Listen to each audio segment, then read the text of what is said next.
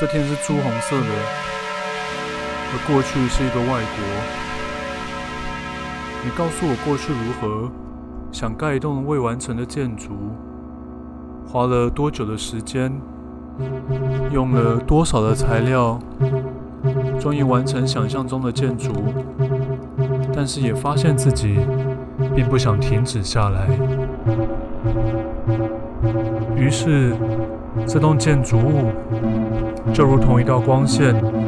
持续地往未来照去，直到你死去的那一天。然而，没有任何人能够真正知道过去发生了什么事情。要具体的知道那时候发生了什么，是不可能的。而事实上，真的有任何事情发生吗？在时空的范围内，所有的回忆都是当下回想曾经发生过的事，而这些回忆的再造已然都不是事实，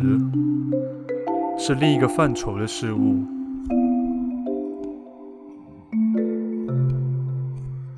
因此，我们仅能够捡起手边有的材料，尽量的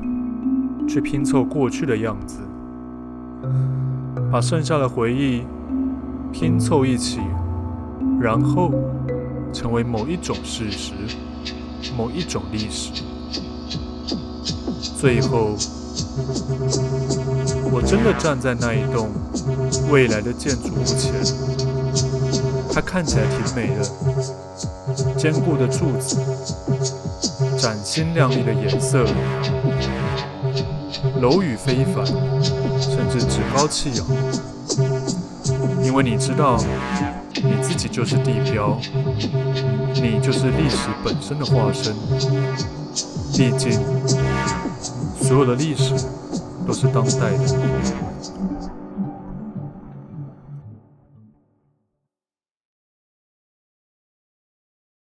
这天是朱红色的这一篇，它也没有一个很明确的发生的时间，也没有一个很明确发生的地点。那其实这一篇其实是我们的主角在思考一件事情。那当然，他的对象还是用所谓的“你”哦，在我们所有通篇里面，呃，主角都是我，然后所有的对象都是你，而这个“你”有时候。是可能是各种角色，哎，可能不是一个人物，可能它是一个建筑物。比方说，在这一篇里面，它有点比较像是在对一栋建筑物在做对话。那在这篇开始的第一句话就说到，所有的过去都是一个外国。这个意思其实是指说，我们永远没有办法真实或者是真正的去。理解已经发生的事情，哦，不管是说昨天的事情，或是一百年以前事情，或者是一万年以前的事情，因为在理论上啊，这些事情它发生了，就再也没有办法回到那个 moment，所以不管是什么样所有的历史，哦，这个都是所谓的当代史哦。所以这句话其实是来自一个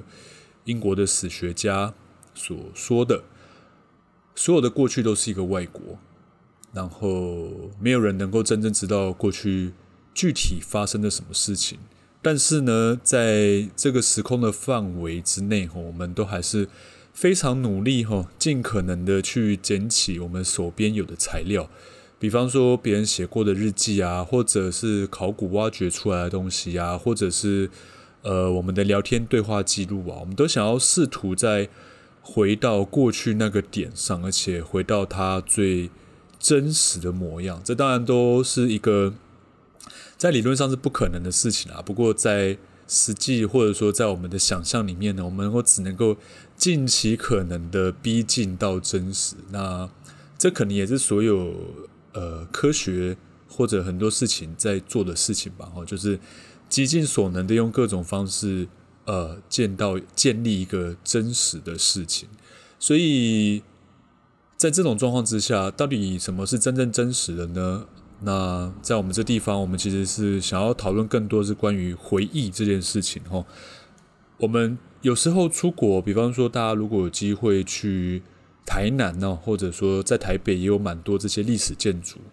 那这些建筑，它可能回溯一百多年前，或者回溯到更早以前的这个时间点，当下那些人所建立的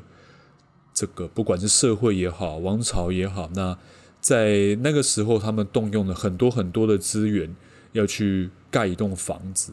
那这个房子其实大家都知道，它是一个要花费非常多钱呐，花费非常多时间呐，还要耗费。很大量的人力才能够完成的事，所以说它其实某个程度上，在那个时候，它也表表现了它是一个集体价值观的呈现。所以有时候建筑物它有点像是一种呃价值观的体现以外呢，它也很自很有自我意识的认为自己就是要站在这个地方，要站上好几百年的那一种自我的意识哦。所以说。这也就是为什么我们常常在面对一些公共建筑的时候，我们都会特别小心，以及特别注意，想要多花力气去把它盖好。当然，这是在理论上啊，实际上，呃，我们就不多批评了。大家都可以体会一下台湾我们在公共建筑所盖盖的房子的感觉哈。不过不管怎样呢，这些建筑哈，他们在在建立的当时，他们都有一种自我意识，认为自己就是地标。自己就要成为历史的化身哈，所以说，在这种理论上是无尽无穷远的历史呢，它在想象上哦，就很像是一道光束，它往过去以及往未来都无限的延伸，在这一道光束上哦，所有的这种呃历史的时间都可以一个接着一个的排列好，排列整齐。但即便如此，更多时候我们看到的其实是历史留下来的废墟，吼，前人所留下来的东西已经是不可考的文字，以及没有人知道的语言，它就变成某种困在一个石头里面的文明。那这也蛮值得反思的，哈，对不对？我是 DJ 绿川，您收听的是十五种颜色。如果您喜欢这节目，也很欢迎您给我更多的回馈哦。谢谢您的收听。